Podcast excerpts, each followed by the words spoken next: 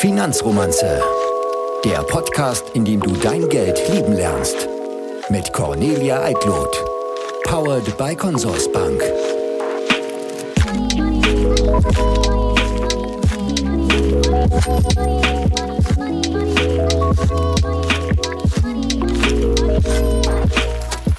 Hallo und willkommen zu einem neuen Date mit eurer Finanzromanze. Ich freue mich sehr, dass ihr wieder reingeklickt habt heute. Ich hoffe, es geht euch gut. Ich komme ja gerade von meinem ersten Frankfurt-Einsatz zurück. Es war eine sehr aufregende, sehr anstrengende, aber auch sehr tolle Woche. Ich bin ja seit diesem Jahr wieder Börsenkorrespondentin für den Weltnachrichtensender. Und ich werde euch gerne in einer der nächsten Folgen mal davon berichten, was so eine Börsenkorrespondentin eigentlich den ganzen Tag so macht, wie das so abläuft an der Börse und warum das Ganze so aufregend für mich ist. Vielen Dank für eure vielen, vielen tollen Bewertungen bei Apple Podcasts und bei Spotify und so.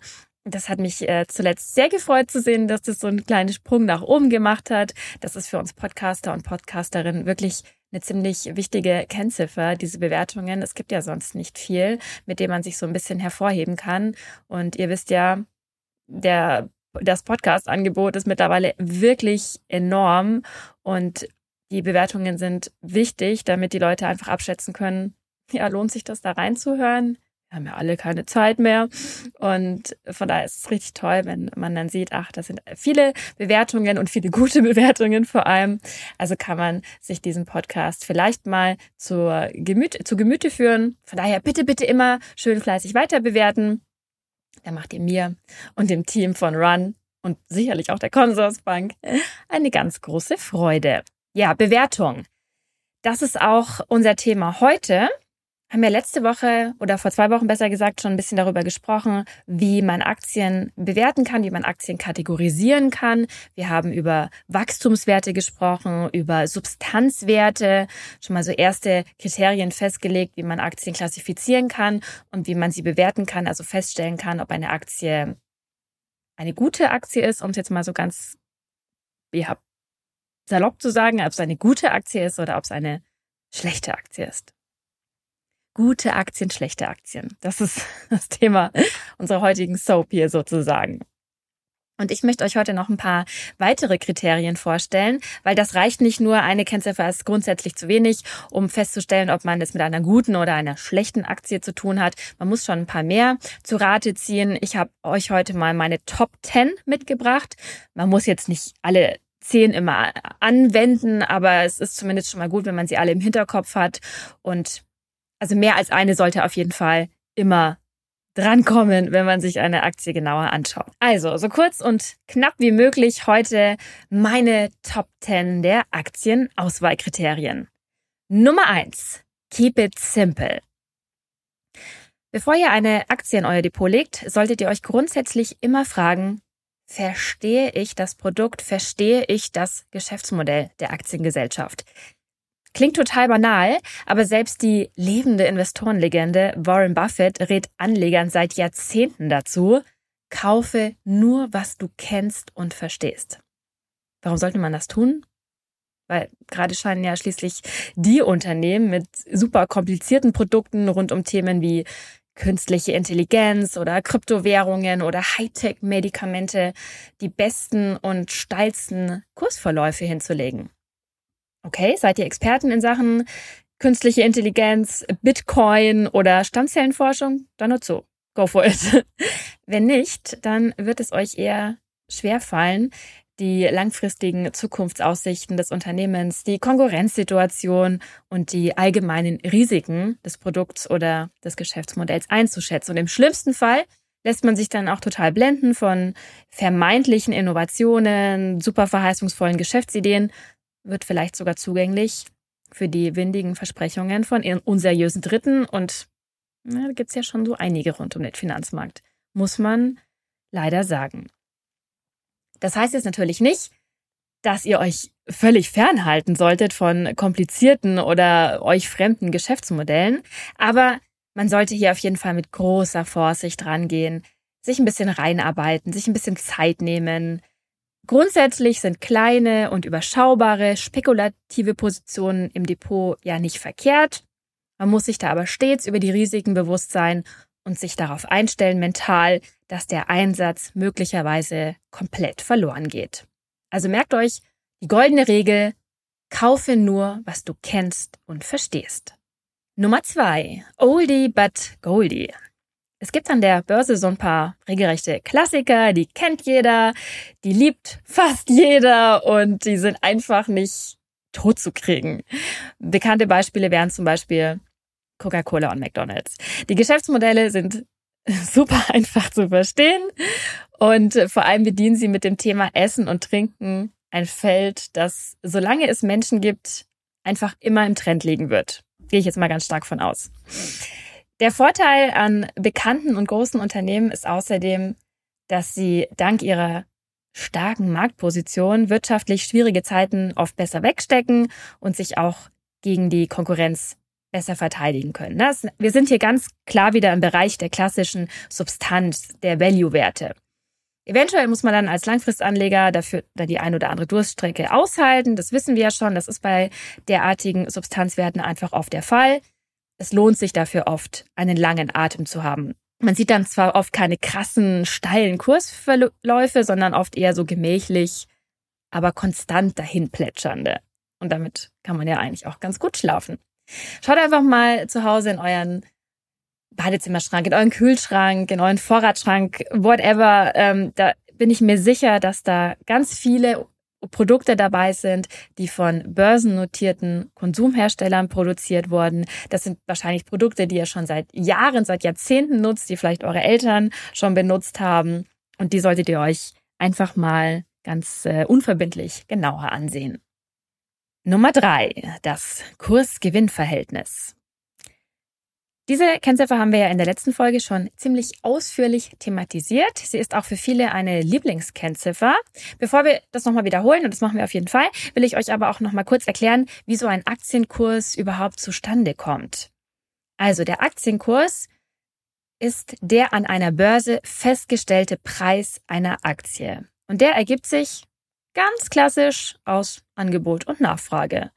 Sorgt jetzt eine Aktiengesellschaft zum Beispiel für positive Nachrichten, hat eine tolle Bilanz oder ein super aussichtsreiches Geschäftsmodell, wollen viele Anleger und Anlegerinnen natürlich diese Aktie kaufen. Somit verknappt sich das Angebot und der Preis bzw. der Kurs steigt. Und im Fall von schlechten Meldungen oder schlechten Aussichten oder keinen Erwartungen verhält es sich dann in der Regel umgekehrt. Aber wie gesagt, Ausnahmen bestätigen da auch wie immer die Regel. So, und bei diesem KGV wird jetzt der Kurs ins Verhältnis zum Gewinn des Unternehmens gesetzt. Kann man sich selber ausrechnen, muss man beim besten Willen aber nicht machen. Diese Kennziffer, die findet man nämlich in jedem einschlägigen Aktienmagazin oder Online-Portal. Oft steht dann da nicht unbedingt KGV, sondern auch gern mal EPS. Das bedeutet dann Earning per Share. So. Das KGV gibt grundsätzlich an, mit dem wievielfachen des auf sie entfallenden Gewinns eine Aktie bewertet wird. Ja, es ist, hört sich doch kompliziert an. Ein Beispiel.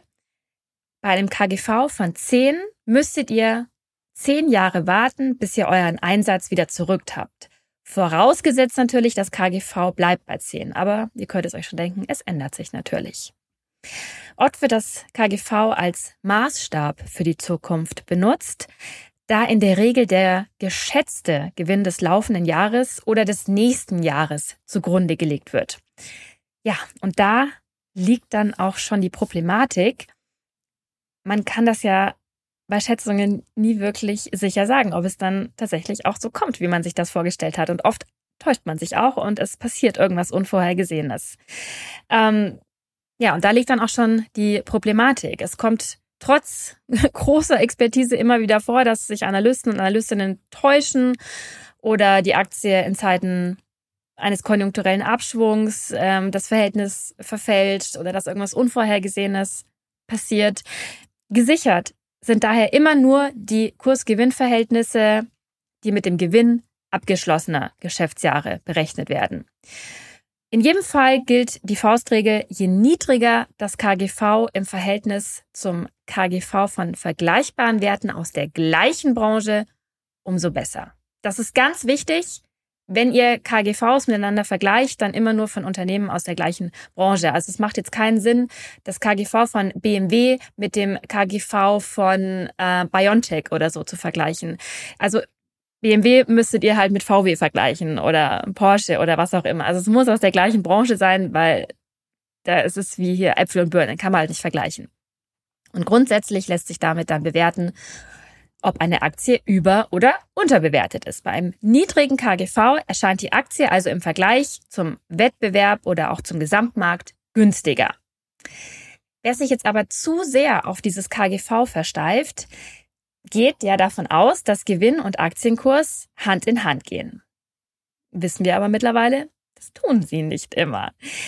Zum einen kann der Gewinn eines Unternehmens mal verzerrt sein durch sogenannte Sondereffekte, Abschreibungen, einmalige Belastungen oder auch Begünstigungen, die an der fundamentalen Ausgangssituation nachhaltig eigentlich nicht viel ändern. Und es kann natürlich auch vorkommen, dass ein Unternehmen noch gar keinen Gewinn oder nur sehr wenig Gewinn erwirtschaftet, es aber dennoch gerechtfertigt ist, dass die Aktie an der Börse hoch bewertet ist.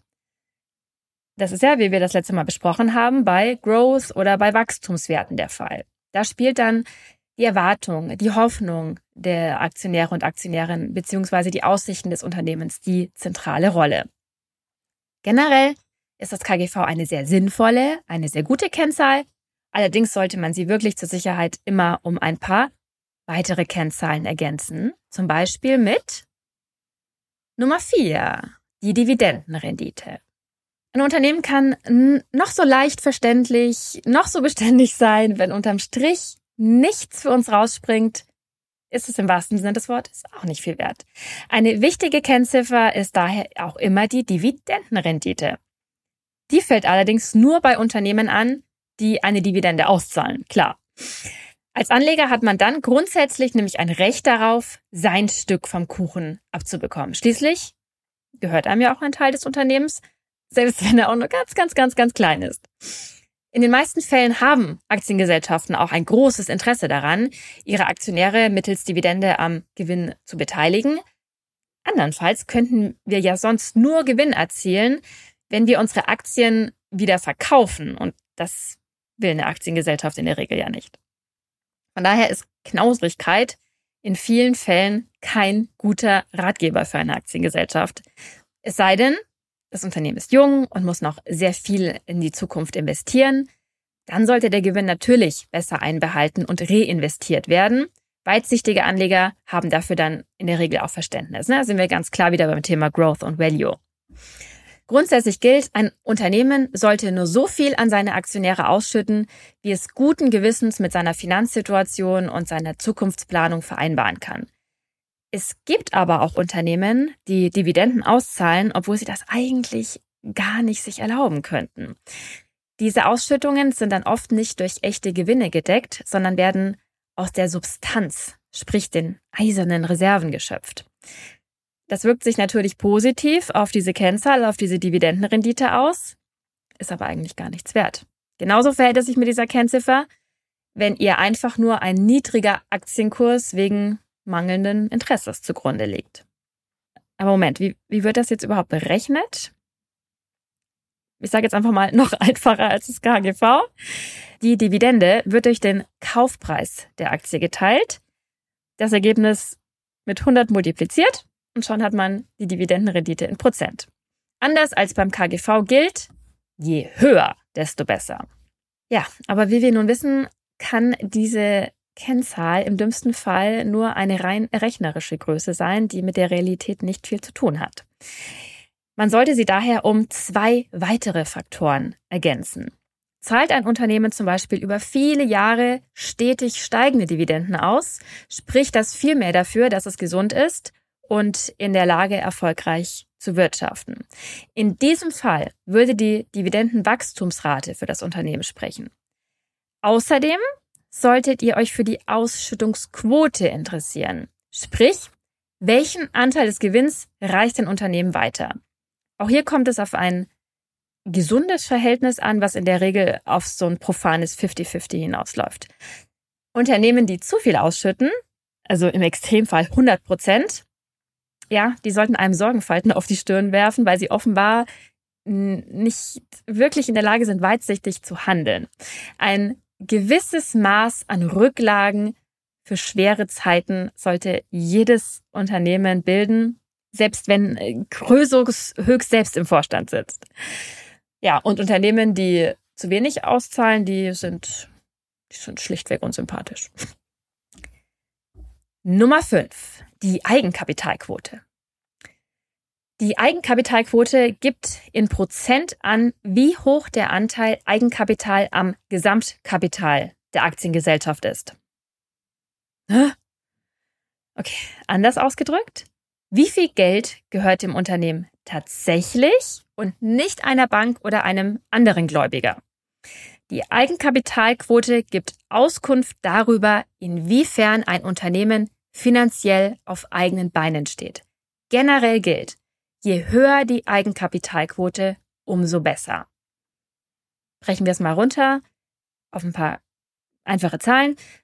Eine Eigenkapitalquote, die höher ist als 50 Prozent, kann man dahingehend interpretieren, dass man sagt, das Unternehmen ist gesund und stark.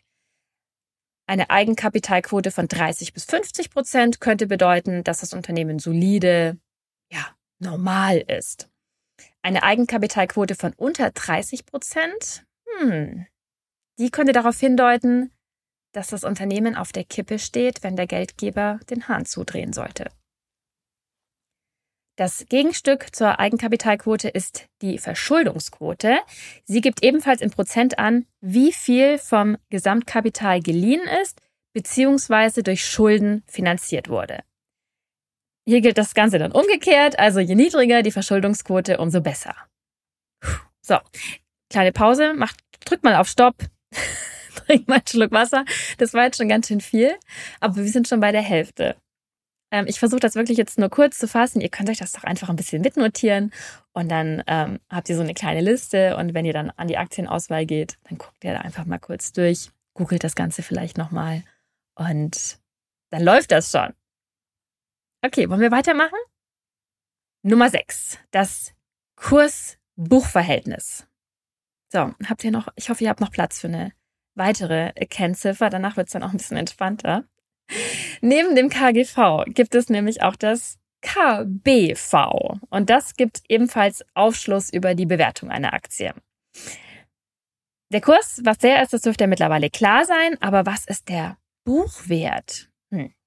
Also, darunter fallen alle Vermögenswerte eines Unternehmens. Das kann Bargeld sein, das können Immobilien sein, Maschinen, Lizenzen, Patente etc. etc. Im Prinzip alles, was Geld ist oder was zu Geld gemacht werden kann.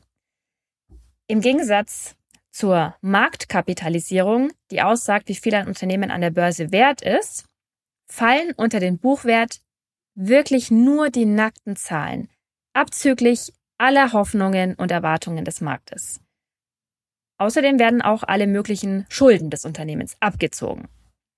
Für uns ist in diesem Fall von Belang, in welchem Verhältnis das Vermögen, was in der Regel dem Eigenkapital eines Unternehmens entsprechen sollte, im Verhältnis zur Marktkapitalisierung und damit zum Aktienkurs steht. Nochmal ganz kurz ähm, zum Thema Marktkapitalisierung. Was ist das? Das ist, wie gesagt, der Börsenwert eines Unternehmens. Er ergibt sich aus der Multiplikation vom aktuellen Aktienkurs und der gesamten Aktienanzahl und dementsprechend schwankt das Ganze. Also nehmen wir an, eine Aktie kostet 10 Euro und es gibt 10 Millionen Aktien, dann ist der, die Marktkapitalisierung 10 mal 10 Millionen. So, kann man ganz grob gesagt. Okay, zurück zum KBV. Man teilt die Marktkapitalisierung durch den Buchwert, wenn man ihn in der jeweiligen Bilanz gefunden hat. Oder man sucht sich diesen bereits ausgerechneten aktuellen Wert auf einem Aktienportal raus und schon hat man das KBV. Was fängt man jetzt damit an? Wie interpretiert man das? Hat man es mit einem Wert von unter 1 zu tun, ist das Unternehmen an der Börse weniger wert als alle seine materiellen Vermögenswerte zusammen. Es gilt dann als unterbewertet. Sofern es sich hier nicht um einen potenziellen Insolvenzfall handelt, kann ein derartiges Unternehmen interessante Chancen bereithalten. Liegt der Wert hingegen über eins, gilt das Unternehmen als überbewertet. Ihm wird dann also an der Börse ein höherer Wert beigemessen, als materiell tatsächlich vorhanden ist. Da viele Unternehmen aber gerade von ihren immateriellen Werten leben, wie zum Beispiel einer starken Marke, sind in manchen Fällen sogar absurd hohe Bewertungen gerechtfertigt. Zumindest wird dann in der Regel auch gern mal heftig darüber diskutiert. Also halten wir nochmal fest, an KBV unter 1, die Aktie ist unterbewertet. KBV von 1, die Aktie ist tatsächlich fair bewertet. KBV von über 1, die Aktie ist überbewertet. Nummer 7. Nur Bares ist Wahres. Ein Teil des Buchwerts wird also von Bargeld abgedeckt. Das wissen wir mittlerweile. Auch das solltet ihr immer ins Verhältnis setzen. Um die sogenannte Barliquidität, wird auch oft Liquidität ersten Grades oder Cash Ratio genannt, zu ermitteln, stellt man also alle liquiden Mittel, alles Bare, alle Bankguthaben den kurzfristigen Verbindlichkeiten gegenüber. Conny, was sind denn jetzt kurzfristige Verbindlichkeiten? Das ist alles, was das Unternehmen innerhalb von einem Jahr abbezahlt haben muss. Das können Darlehen sein, das können offene Rechnungen sein, alles in der Art. Im Grunde prüft man mit der Cash Ratio, ob ein Unternehmen seinen Zahlungsverpflichtungen nachkommen kann. Um diese Kennzahl zu ermitteln, teilt man die liquiden Mittel durch die kurzfristigen Verbindlichkeiten. Im Zweifelsfall gilt auch hier einfach googeln oder den bereits ausgerechneten Wert auf einem Aktienportal suchen. Wie hier gilt grundsätzlich, je höher, desto besser. Ein gesunder Cash-Ratio-Wert liegt über 0,2. Sicherer wäre 0,2 bis 0,5. Ein zu hoher Wert, der sollte euch aber auch misstrauisch machen. Da solltet ihr euch dann die Frage stellen, liegt hier womöglich zu viel ungenutztes Geld rum? Achtens, alles im Flow. Der Fluss des Geldes in einem Unternehmen, hört sich sehr poetisch an, der Fluss des Geldes in einem Unternehmen bildet die Grundlage für eine weitere Kennziffer, die ihr kennen solltet, und zwar den Cashflow.